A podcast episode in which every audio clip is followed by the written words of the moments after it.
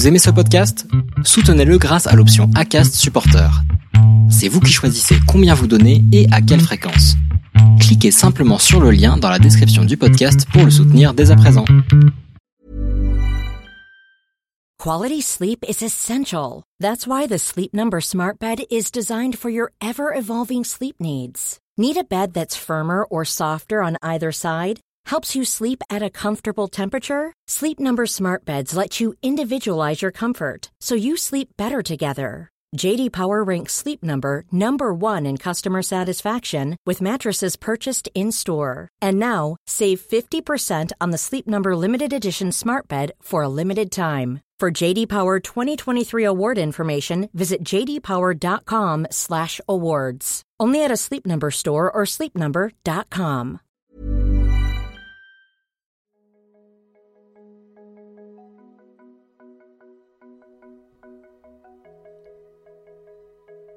Les déviations racontent les histoires de celles et ceux qui ont changé de vie. Pour nous suivre et ne rien manquer de nos actualités, rendez-vous sur notre site, abonnez-vous à notre chaîne YouTube, notre page Facebook, notre compte Instagram et suivez nos podcasts sur Acast. Tout de suite, un nouvel épisode, l'histoire de Patrick et de son destin de chaman, une nouvelle déviation.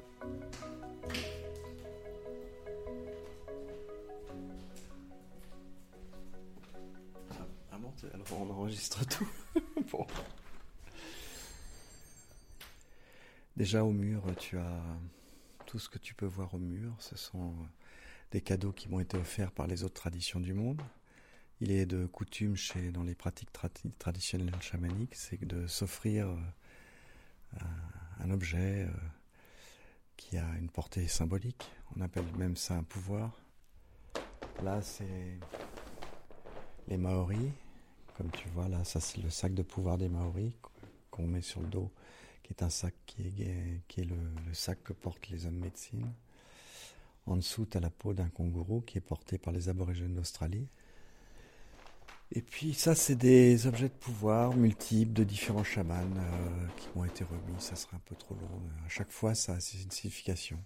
Comme toutes les plumes que tu vois au centre là, puisque au centre il y a des totems. Là, par exemple, cette lance-là, elle a fait le tour euh, en Amazonie, en, oui, en Amazonie péruvienne. Les Oniquins ont fait le tour de tout leur peuple pour euh, me l'apporter à moi en tant que chef coutumier du cercle de sagesse. Donc, euh, c'est vraiment très touchant et très émouvant. Puis les plumes, les plumes du condor, des foulards du Népal aussi. Et puis l'arbre que tu vois là, c'est l'arbre qui m'a été remis par la présidente des chamans de Mongolie, qui nous a amené ça avec toutes les plantes et toutes les graines que l'on trouve dans les toundras là-bas, dans les, dans les steppes et les toundras. Il y a toujours beaucoup d'objets dans le Oui. chamanisme. Oui, parce que dans les pratiques traditionnelles euh, chamaniques, on l'énergie, l'invisible, mon invisible, les énergies, on les, on les densifie dans la matière. On les fait être. Quand on a une vision, ben, on- quand on fait un voyage chamanique, par exemple, qu'on a une vision ou un rêve très fort, on va peindre, soit sur une toile, soit sur un objet chamanique, soit sur ces tenues, ce qui fait que les, tenues chamaniques sont toujours très belles, très colorées. Mais c'est pas pour faire beau, même si c'est très joli. C'est parce que ça représente quelque chose. C'est-à-dire qu'on on met dans la matière, on, on incarne, on incarne ce qui s'est passé dans le monde spirituel. On crée une alliance en fait entre le monde visible et invisible.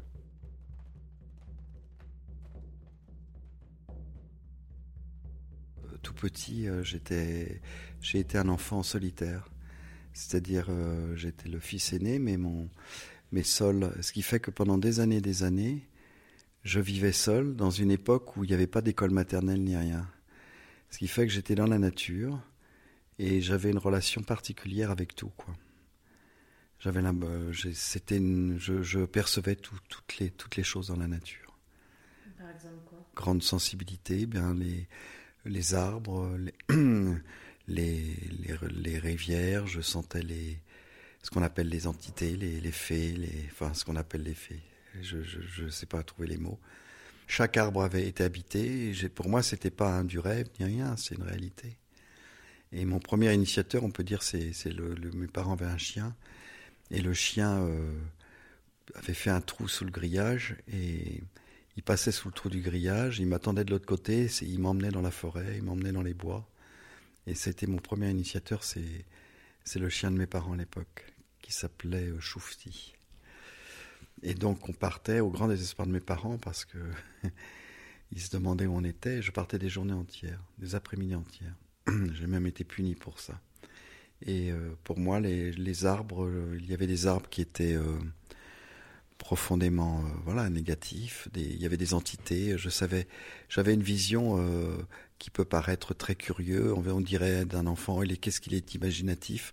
Non, j'avais une perception et j'ai toujours gardé une perception ultra sensible des choses. Voilà, c'est déjà ça. Dès que je suis devenu adolescent, j'écrivais des poèmes, beaucoup de poésie. J'étais très très poète, sans être euh, retiré dans un coin. J'ai toujours été très social.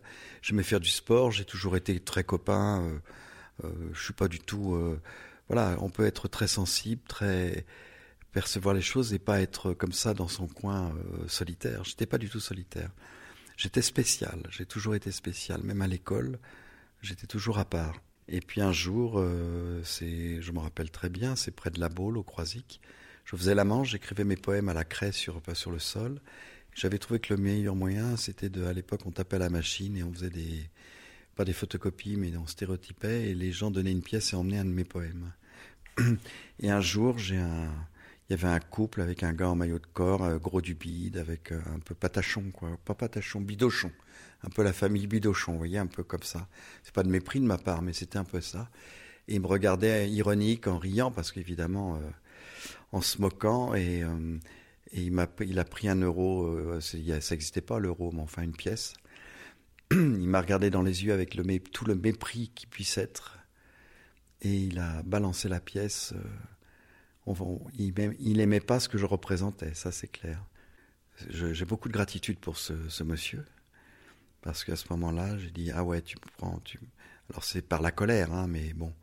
Et j'ai eu mon idée, j'ai dit puisque c'est ça, espèce de connard, tu me prends pour un du t'es rien du tout, toi. Tu, tu, tu vas à l'usine, au bureau. Enfin là, il y avait de la colère et du mépris. C'est pas bien, mais en attendant, j'ai été puiser cette force. J'ai dit, moi, un jour, euh, c'est moi qui serai ton patron, puis toi, tu, tu fermeras ta gueule et puis tu te mettras à quatre pattes. c'est de la colère.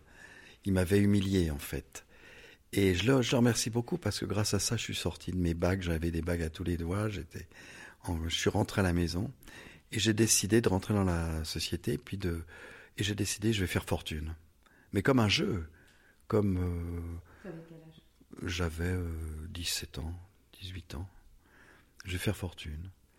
Et donc, euh, je n'ai pas fait fortune tout de suite, mais enfin, il y a eu un basculement. Alors j'ai fait des études à la con, ça m'intéressait pas du tout. En 68, on s'est bien amusé et voilà, c'était ça qui me plaisait. J'ai rencontré des gens magnifiques et l'air, c'était super. Et puis après, j'en ai eu marre. Et j'ai décidé de changer de monde. Je me suis engagé et je suis parti dans l'armée. Je me suis engagé pas dans l'armée, mais j'ai devancé l'appel, puisqu'à l'époque on était obligé de faire notre armée. le fait de devancer l'appel nous donnait la possibilité d'aller où on voulait. On me l'avait dit, alors je l'ai fait. J'ai devancé l'appel de trois mois, je crois, quatre mois, suffisamment pour euh, choisir. J'ai donc choisi l'armée de l'air et je suis parti en Outre-mer et on m'a muté à Madagascar. Et là, pendant un an, j'étais à Madagascar, c'était le rêve absolu parce que hormis l'uniforme pendant un mois là pour faire les classes, quand je suis arrivé là-bas, euh, il y avait une opportunité d'être animateur du club de vacances des militaires de, avec leurs femmes et leurs enfants dans une île à Nocibé. Je me suis porté volontaire pour faire court. Hein.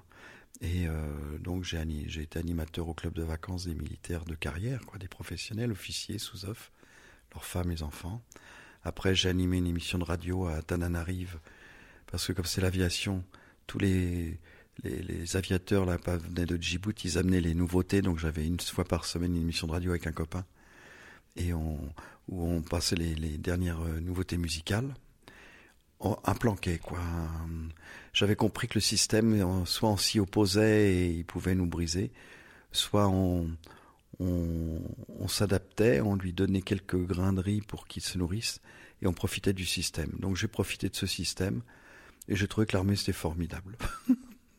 parce qu'en fait, euh, je me suis amusé. Mais si je raconte ça, c'est parce que j'ai eu mes premières initiations en Afrique.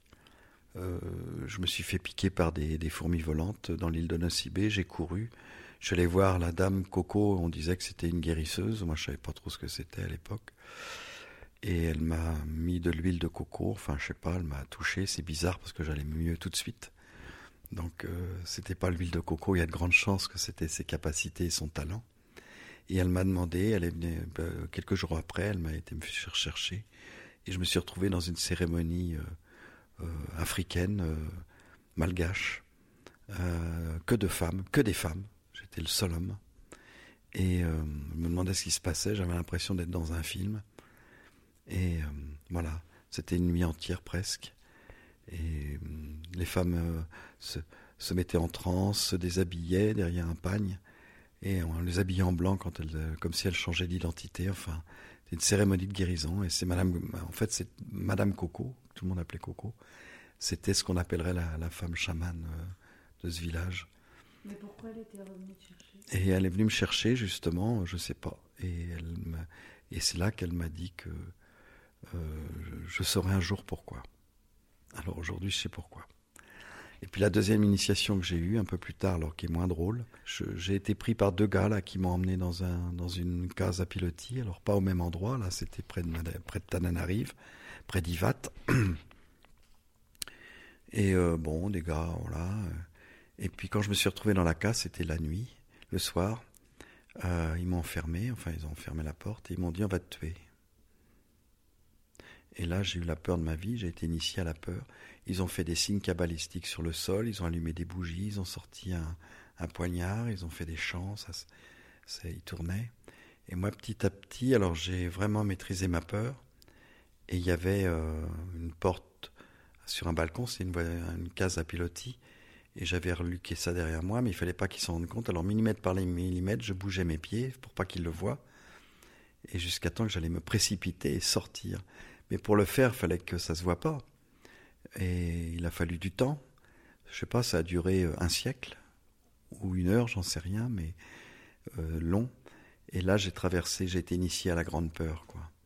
Et en fait, j'ai sauté, j'ai couru, je crois que je cours encore, et et puis bref, après m'est arrivé d'autres aventures. Et puis par la suite, j'ai compris que si vraiment ils avaient voulu me tuer, ils auraient laissé cette porte fermée. Et puis ils voyaient bien que je bouge, même si on ne voit pas. Euh, J'étais beaucoup plus près de la fenêtre au bout d'un moment qu'au début. Donc euh, je pense que euh, et, j'ai quand même un, doute, mais j'ai pas de doute en fait. C'est que c'était un rituel de passage pour transgresser mes peurs, pour me, faire me faire toucher la grande peur qui est la peur de la mort. C'est un rituel de passage. Et puis après, j'en ai une autre avec le, le retournement des morts, où j'ai été invité, où là-bas ils retournaient les morts dans des cérémonies incroyables. Et puis ensuite, euh, avec le sacrifice du zébu, où les zébus, c'est comme des, veaux, enfin des vaches plutôt, avec des, des grandes cornes là. Et euh, il les égorge et après il, se badigeonne de sang. Donc euh, je peux vous dire que ça m'a fait des drôles d'impression tout ça. Alors ça, ça n'a pas ma préférence, le sacrifice par le sang, mais enfin, je me suis retrouvé dans des situations incroyables où on venait me chercher tout le temps. Pas tout le monde, moi, et en plus blanc. C'est hallucinant. Il faut vraiment, on a l'impression que c'est un film, que c'est pas la réalité. Ça a été ma réalité. Et en rentrant, oui, j'ai décidé de, j'ai trouvé du travail, et puis euh, Parly venait d'ouvrir, c'était le premier centre commercial en France. Et euh, là, euh, je vois un gars sympa qui a mon âge, euh, qui sentait la, réussite, l'argent. Et je lui ai demandé ce qu'il faisait. Il m'a dit, bah voilà, je suis représentant dans le vêtement. Ah bon? Je lui ai dit, mais c'est incroyable. Puis ouais, ça marche bien, tout ça. Il me dit, bah si tu veux, tiens, il cherche, euh, il cherche quelqu'un pour la Bretagne. C'était mon pays, la Bretagne, donc ça tombait bien. Ma terre, ma terre de nourricière. J'y suis allé, ils m'ont pris, je suis parti. Ils y croyaient pas. Mais comme je suis tenace, euh, alors j'étais parti avec une tente de camping. Mon père m'avait acheté une 4 chevaux d'occasion, à l'époque une petite voiture, euh, avec mon petit réchaud à gaz pour manger mes... mon- Je dormais de- dehors, enfin bon, vraiment sans rien, quoi. Et puis voilà, les gens, je devais les toucher. Puis à l'époque, ça m'a... La collection était belle, j'ai vendu des vêtements. euh. La semaine d'après, ça a recommencé. Euh, Une fois là, euh, j'ai connu du monde. Après, je me suis retrouvé chez André Balzac, une grosse entreprise de costumes pour hommes qui fabriquait des costumes pour Daniel Echter, en, un façonnier pour Daniel Echter. Il s'avère que chez Echter, après, il cherchait un gars pour voilà un jeune pour assistant chef de produit. Donc je me suis présenté, on m'a pris tout de suite, voilà. Et mais vraiment, j'y connaissais rien. Mais bon, je suis pas maladroit. et fin de saison, j'avais vendu plus 30% que l'ancien, ils m'ont gardé. Et c'est comme ça que ma carrière allait démarrer. Là, j'ai connu chez Echter mes copains, qui après, bon, un, copain qui était chef de produit, là, Echter enfant, il a monté un petit magasin à Boulogne de 10 mètres carrés pour euh, vendre les fins de série euh, dans Echter Enfant. Ça marchait formidablement, les marchandises vendues à moitié prix, euh, les soldes, solderies, quoi, mais de, d'une marque, ce qui à l'époque il pas, c'était pas courant. un représentant Jacques Lefort, lui aussi a monté à Rennes, et puis moi j'ai monté pour la mère de mes enfants un magasin à Saint-Germain-en-Laye dans 10 mètres carrés aussi, 12 mètres carrés, enfin dans une rue euh, même pas commerçante, enfin on n'avait pas de moyens. Et puis à force, il n'y avait plus assez de soldes chez Echter, et puis bon, donc il a fait, on a fabriqué, euh, Patrick Hamel, mon associé, a, commencé à fabriquer des produits qui étaient dans le même prix que la marchandise soldée, le même goût. Et petit à petit, voilà, six magasins. Moi, j'ai monté tous les, magasins dans les Yvelines. Après, me suis associé avec, des amis à moi pour qu'ils montent des magasins dans d'autres centres commerciaux autour de Paris. Faubourg Saint-Honoré à Paris, euh, place du marché Saint-Honoré, Vincennes, enfin je vais pas vous dire, mais 10, 20, 15, j'ai monté une flopée de magasins Echter, et après, euh, Echter, euh, excusez-moi, qui était devenu Jacadi entre-temps parce qu'il avait fallu trouver une marque commune. Il n'y avait aucun, clan, aucun plan de marketing, aucun business plan comme aujourd'hui. Ça s'est fait de bout de ficelle. Euh, en fonction des situations. On travaillait beaucoup dans, dans une ambiance de, de fraternité, de camaraderie. De, et l'époque était joyeuse et on entreprenait, ça marchait, ça réussissait. On avait les, les astres étaient bien alignés pour nous et petit à petit on s'est on s'est retrouvé à la tête d'une entreprise puisque Jacques a dit euh, dans le monde c'était 600 magasins quand même. Hein. Oui c'est ça parce qu'au début c'était des petites solderies. C'est ça, c'est devenu une marque avec, euh, après c'est Anne Lefort qui est devenue la chef de produit. Anne Lefort était représentante enfant chez Echter. Donc c'est vraiment, euh, voilà, comme ça. C'était euh, une bande de copains. Voilà, une bande de copains. Et, et j'ai participé à cette magnifique expérience. j'ai adoré ça. Bon, c'est 14 heures de travail par jour. On pense qu'à ça, on fait que ça. Et puis j'en avais marre à la fin, c'est sûr. Mais en parallèle, j'ai été initié dans des ordres initiatiques euh, multiples. Euh, dont ah, alors comment on fait ces deux vies en même temps Oui, oui, oui. Et bah, oui, parce que je suis un être euh, qui, le mot est un peu pénible à utiliser, mais enfin spirituel. J'ai un élan spirituel et je peux pas m'en passer, quoi. Je veux dire. Et, et, et, voilà comment je me suis retrouvé en parallèle à voilà, à continuer mon, mon cheminement spirituel. Et croyez-moi que c'était quelque chose aussi, hein, les, ordres initiatiques. Hein. C'était pas, euh, je faisais pas ça en amateur, à fond les manettes. Et puis euh, est arrivé, euh, j'ai vendu au bon moment euh, toutes mes, tous mes magasins, j'ai tout vendu. Avec la mère de mes enfants, on a tout vendu. Et là, j'étais très riche. Très très riche. Propriété dans le Luberon, hôtel particulier à Versailles, des belles bagnoles. enfin, heureux, c'est pas ça qui me rendait heureux, mais enfin, ça rendait pas malheureux non plus. Hein. Ça, c'est ma première vie. Il y a un moment de bascule. Oui, il y a un moment de bascule. Le moment de bascule, c'est que là, je commence à avoir l'ego, quoi, la, banane, la grosse tête. C'est-à-dire, je suis persuadé que tout me réussit, quoi. Euh, qu'il suffit, j'avais compris. D'ailleurs, je l'avais formulé, j'avais dit, euh, ouais, j'ai compris, euh, j'ai compris euh, la mécanique, quoi. Et dans ce cas-là, euh, avec mon argent, qu'est-ce que je fais euh, Eh bien, j'ai racheté une chaîne de magasins de meubles euh, où c'était des magasins de salon, hommes salon. J'ai racheté des magasins crozatiers dans l'Ouest. Et là, c'était pas mon métier. Et puis, euh, en parallèle, je faisais de la spéculation immobilière. J'achetais des bureaux, des murs de, j'achetais des murs de boutiques. pas compliqué, parce que quand vous avez de l'argent à l'époque, les banques vous prêtaient plus que l'achat de. Si je, par exemple j'achetais 100 francs, plus les frais 120, plus les travaux 180, euh, 200, on me prêtait 200 euros, quoi. Je veux dire, j'avais même pas besoin de sortir un centime. Quand on est riche, euh, l'argent va aux riches. Je vous le certifie, je vous le garantis, ça marche. J'ai après connu la pauvreté, là j'avais plus d'argent qui venait aux pauvres. et puis euh, voilà, et puis la crise, l'immobilier, la chute, comme j'avais acheté tout en super crédit avec des locataires, il suffit que ça aille mal, chute de l'immobilier. Donc j'arrivais plus à suivre, j'étais obligé de payer de ma poche les remboursements. Globalement, je vais vous dire, quand on est capable de gagner beaucoup, on, perd beaucoup. Quand on gagne peu, quand on perd, on perd peu.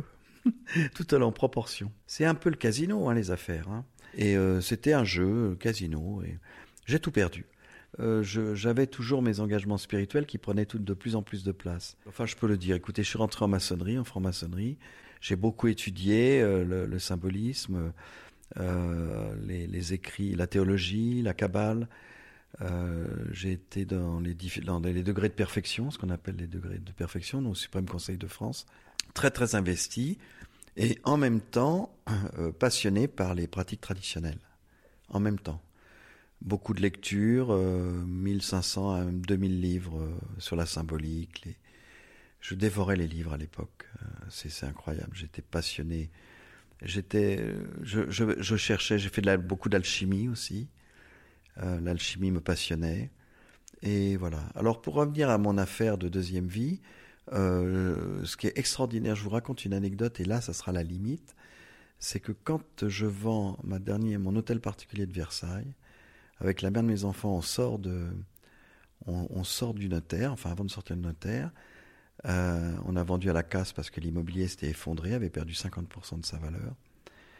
Et le notaire fait ses comptes, il me regarde, il me dit mais écoutez monsieur c'est incroyable. Euh, donc il y avait l'argent que je devais à titre personnel parce que j'étais caution sur un certain domaine. Il me dit entre la prix de vente et tout, au centime près, vous ne devez rien mais je vous donne rien. C'est-à-dire que j'aurais pu repartir dans ma nouvelle vie totalement endetté, ne pouvant plus rien faire. L'univers, euh, finalement, m'a protégé et j'y ai vu comme un signe, c'est-à-dire que je repartais à zéro, mais à zéro. Je repartais pas à moins 250. Et ça, c'est précieux, j'ai compris que c'était précieux. Euh, m'étant séparé de ma mère, de mes enfants, et, et évidemment tout arrive, euh, je me suis retrouvé à la rue après avoir eu tout.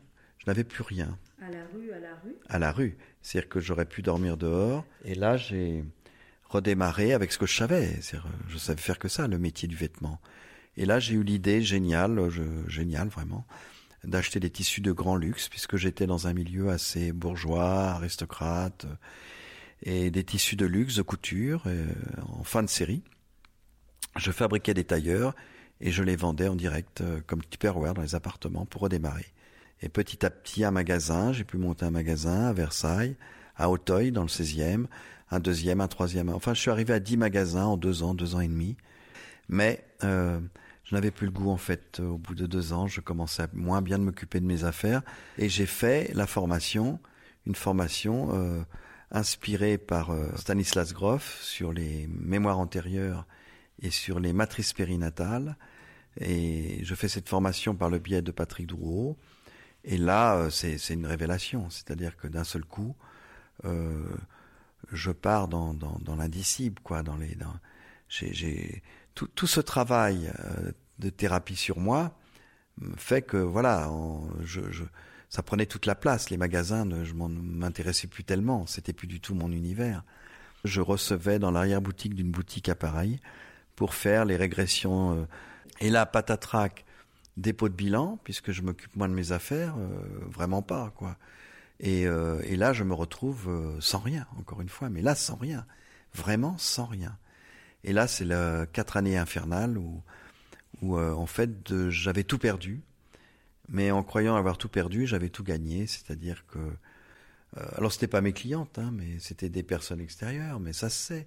Tu sais, si je te fais faire revivre une vie antérieure, par exemple, une mémoire antérieure, euh, avec la, méthode de, de, Groff et de l'Institut Monroe, qui était une méthode particulière. Bon, je vais pas expliquer la méthode, mais après ta copine vient, ta copine vient. Bon, comme je faisais pas que ça, c'était dans mon arrière-boutique, mais petit à petit, ça prenait de plus en plus de place et de plus en plus de monde. Hein.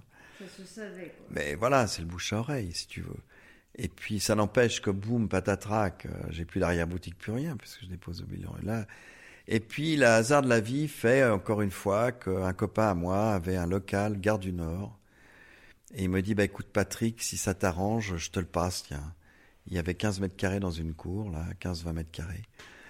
Et, euh, bah, je vais m'installer, mon cabinet, euh, Gare du Nord, quoi. Et là. Euh, Alors il y avait écrit quoi sur la plaque Ah bah il y avait il y avait thérapeute quoi, mais il y avait même pas de plaque. Hein. Les gens ils, ils sonnaient parce qu'ils savaient ils venaient chez moi. Hein. C'était pas. Et je faisais des pratiques et chamaniques et avec tout ce que j'avais fait j'étais une sorte de mix et de mélange de tout ce que j'avais fait. Je redémarrais, en fait, ça c'est vraiment le démarrage de ma deuxième vie. Et puis ce qui se passe, c'est qu'un matin, ça c'est quand même incroyable, ça va être le tournant de ma vie, euh, arrive euh, à 6 heures du matin un espèce de gars qui, tape à la porte.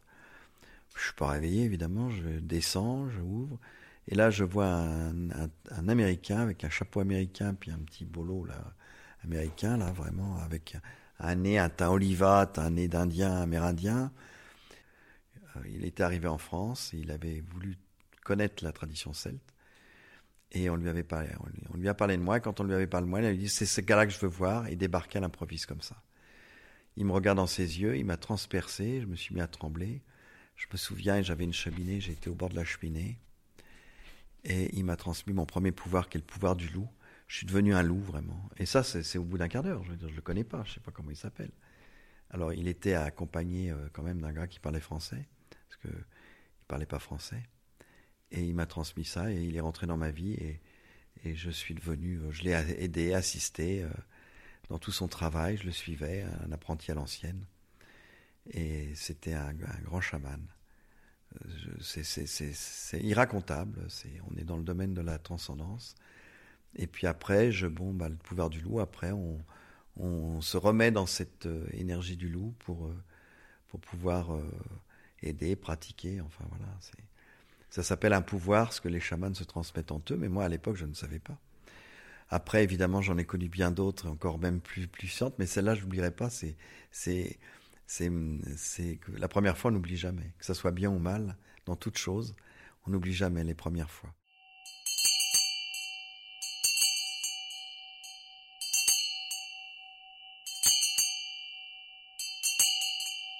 Je vous ai dit que moi j'avais été initié dans les ordres. Donc euh, j'ai rencontré aussi les ordres druidiques, j'aurais dû vous dire ça aussi. Et c'est-à-dire que j'étais déjà initié dans de multiples ordres. C'est-à-dire quand je vous parle de ça, j'ai déjà derrière moi un background euh, non négligeable. Hein. Je suis pas un gamin à l'époque, hein. et j'ai déjà beaucoup, beaucoup, beaucoup d'expériences multiples. Et c'est pour ça qu'on me connaît un peu. Ça y est, on commence à me, connaître. Hein. Je commence à exister. Et lui est venu. Il a eu l'appel de venir me voir c'est pas surprenant, si vous voulez. Ça peut être surprenant vu de l'extérieur, mais dans, le monde dit chamanique, euh, on s'échange toujours les, pouvoirs. Mais euh, lui était beaucoup plus élevé que moi, beaucoup plus avancé que moi. C'était un grand-père, comme on dit chez nous. Grand-père, c'est un degré de d'accomplissement. Hein. C'était un grand-père à l'époque. Moi, j'étais vraiment un apprenti. Hein. Moi, si on m'avait demandé si je voulais l'être, la réponse était non. Euh, mais toute ma vie m'a amené à ça et il y a un moment donné, je pouvais plus euh, faire autrement, quoi. C'est, mais euh, après, euh, après, j'ai été content d'entrer dans cette voie. J'ai, pas refusé. Mais euh, euh, je sais pas quand je vois des gens qui veulent être chaman, ça me, ça me, ça m'épate moi parce que comment on peut avoir envie d'être chaman? C'est quand même un chemin très difficile. Euh, il faut vous dire que après le passage de Philippe de Gutenberg, il m'est arrivé des aventures incroyables. Quoi. Je veux après qu'il m'ait euh, libéré, si on peut dire, dans le sens où euh, j'ai vécu une initiation qui a fait qu'après, bon, bah voilà, je pouvais prendre mon envol tout seul. j'ai été initié à des multiples choses. Je, je vais te citer un exemple. un jour, d'ailleurs, c'est irracontable ça. Je ne sais pas pourquoi je le raconte parce que on peut te prendre pour un, je sais pas, un, fabulateur ou tellement c'est invraisemblable. Euh, je rentre chez moi un soir, j'avais laissé comme d'habitude la, la fenêtre ouverte dans ma chambre, et je rentre, mais c'est incroyable. La pièce était remplie de chauves-souris. Pas deux, ni trois, ni quatre, il y en avait trente, quarante. Il faut dire aussi que ma maison était près d'une église euh, d'un clocher d'une petite église, et ça devait être un repère de chauves-souris, mais enfin jamais elles étaient venues. Qu'est-ce que je fais? Je vois ça, je dis mais j'ai rien à faire. Alors je sais pas comment vous auriez réagi, vous peut-être fermer la porte et aller dormir ailleurs, ouvrir les fenêtres, mais bon après j'ai ouvert les fenêtres c'est sûr, mais et eh ben je me suis dit bah j'ai que ça à faire. Allez, je vais me coucher. De toute façon, ça changera rien. Donc, je me suis couché. Et euh, au début, alors je sentais les chauves-souris qui passaient euh, à 5-10 cm de ma tête. Là, ça fait drôle d'impression. Hein. Et j'ai totalement lâché prise. Et je me suis endormi avec ces chauves-souris. Et la nuit, euh, évidemment, j'ai rêvé des chauves-souris. J'ai et avec des, des, je vais pas vous raconter le rêve, mais qui était vraiment initiatique, quoi. Un peu comme le loup, si vous voulez. Hein. Et le lendemain matin, évidemment, en me réveillant, il n'y avait plus une seule chauve-souris dans la pièce. Et je vous certifie euh, sur euh, tout ce que j'ai de plus précieux au monde, mes enfants, si vous avez un doute, que c'était des vraies chauves-souris, que j'ai pas rêvé, que j'ai pas halluciné, que j'ai pas, je ne fume pas de joint, je suis pas addict à aucune, euh, aucune de ces choses-là. Que des histoires comme ça. Une troisième fois, je me rappelle, il s'est mis à pleuvoir en plein soleil. Je recevais de la pluie sur moi, il pleuvait pas. Il n'y avait pas de nuages, c'était, c'était soleil. Et là, en, en, présence de témoins, en présence de mon père et de ma mère. Voilà, et ils ont senti. Et j'aurais dit, vous sentez? Il me dit, ouais, c'est incroyable. Voilà. Et je vivais une multitude de choses comme ça, avec des choses moins, moins anecdotiques, plus profondes, des, des rêves à n'en plus finir, euh, comme j'ai euh, des, des enseignements, des transmissions. Si vous voulez, j'avais reçu l'initiation euh, horizontale parmi les humains, à travers les lignées, et je recevais l'initiation verticale. Et c'est là que je rencontre, en forêt des couves, euh, le lien euh, très puissant que j'allais avoir, et puisque j'allais devenir porteur de la lignée de Softa, je rencontre cette fameuse lignée en forêt des couves. Euh, et là, je reçois les enseignements, et, après, on va me demander d'être porteur et gardien de cette lignée. Ce qui est très intéressant dans mon expérience, si vous voulez, en tout cas moi tel que je la vois, c'est que ça fait écho à toutes les expériences humaines. Euh, depuis, je m'occupe, je me suis occupé de milliers de personnes, j'ai des responsabilités importantes. J'ai, je suis chef coutumier d'une association qui regroupe 268 représentants de tradition du monde. J'ai été à l'origine du festival du chamanisme. Enfin bref, un investissement total. Je, je me suis baladé dans 60 pays dans le monde pour aller au-devant des traditions. Bref, imaginez que c'est un itinéraire quand même. Mais il paraît bien spectaculaire. Mais en fait, je me suis rendu compte avec le euh, que, que mon, ma vie fait écho à toutes les vies. les gens m'ont tous racontent leur vie, les plus humbles comme les plus spectaculaires.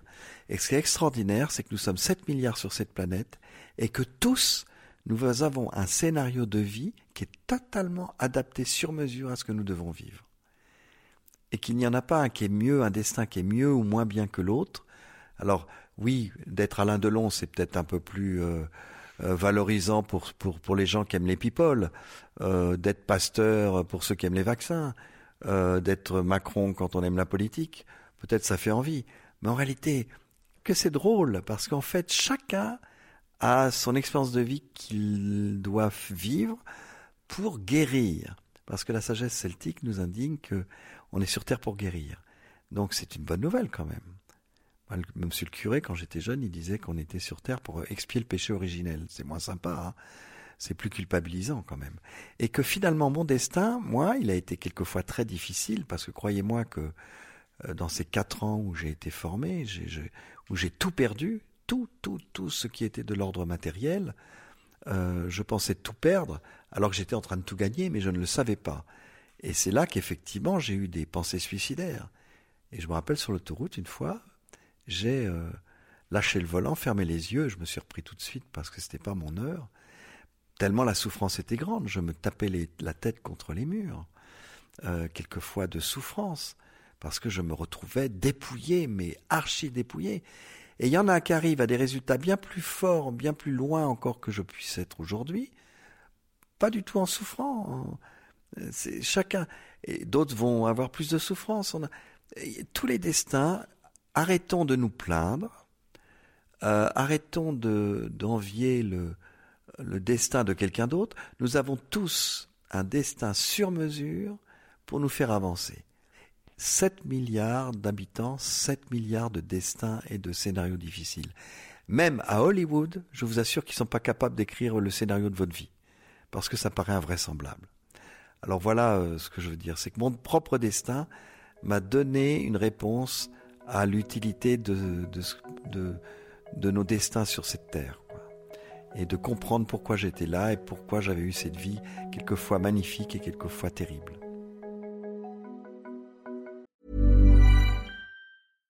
This message comes from BOF sponsor eBay. You'll know real when you get it. It'll say eBay Authenticity Guarantee. And you'll feel it. Maybe it's a head turning handbag, a watch that says it all, jewelry that makes you look like the gem, or sneakers and streetwear so fresh every step feels fly. eBay gets it. So look for the blue check mark next to that thing you love and be confident that every inch, stitch, sole, and logo is checked by experts. With eBay Authenticity Guarantee, you can trust that feeling of real is always in reach. Ensure your next purchase is the real deal. Visit eBay.com for terms.